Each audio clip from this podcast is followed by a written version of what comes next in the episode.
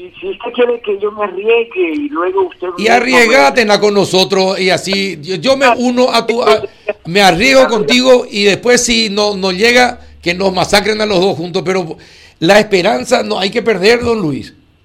No, no, yo sé, yo sé, pero para mí es muy delicado y creo entiendo, que... entiendo, entiendo respeto para el paraguayo que yo le dé una fecha, pero pero de acuerdo al análisis, estoy aquí hablando con usted, estoy viendo toda la información que está llegando, podríamos decir en 10, 12 días ya estaría llegando la primera cantidad. ¿Qué cantidad? No sé, porque aquí me hablan de posiblemente entre 30 a 36 mil dosis entre 10 a 12 días de un una comunicación si no hay problemas en el sistema de logística ni del transporte, porque ya está firmado el contrato con las líneas aéreas.